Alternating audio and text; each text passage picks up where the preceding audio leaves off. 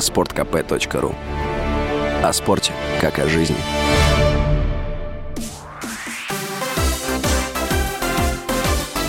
Новости спорта.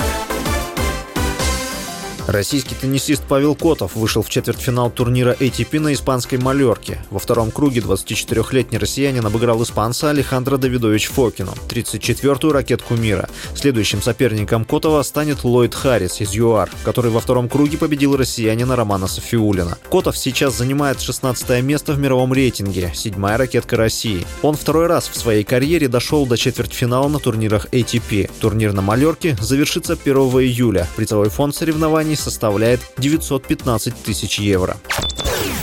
Форвард ПСЖ Неймар не рассматривает варианты продолжения карьеры в одном из клубов Саудовской Аравии и намерен полностью отработать контракт с парижанами, сообщает Экип.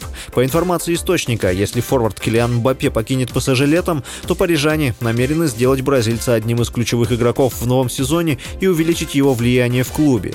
Действующий контракт Неймара рассчитан до лета 2025 года. В завершившемся сезоне футболист сыграл 29 матчей во всех турнирах, забил 18 мячей и сделал 17 результативных передач.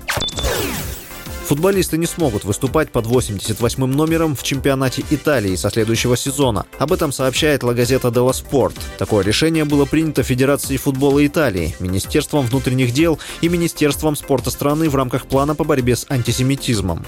Он также предусматривает запрет на использование фанатами символики, которая могла бы напомнить о нацизме, и запрет использовать дискриминационные формулировки на всех публичных мероприятиях. Число 88 используется в неонацистских группировках как символ нацистского приветствия. С вами был Василий Воронин. Больше спортивных новостей читайте на сайте sportkp.ru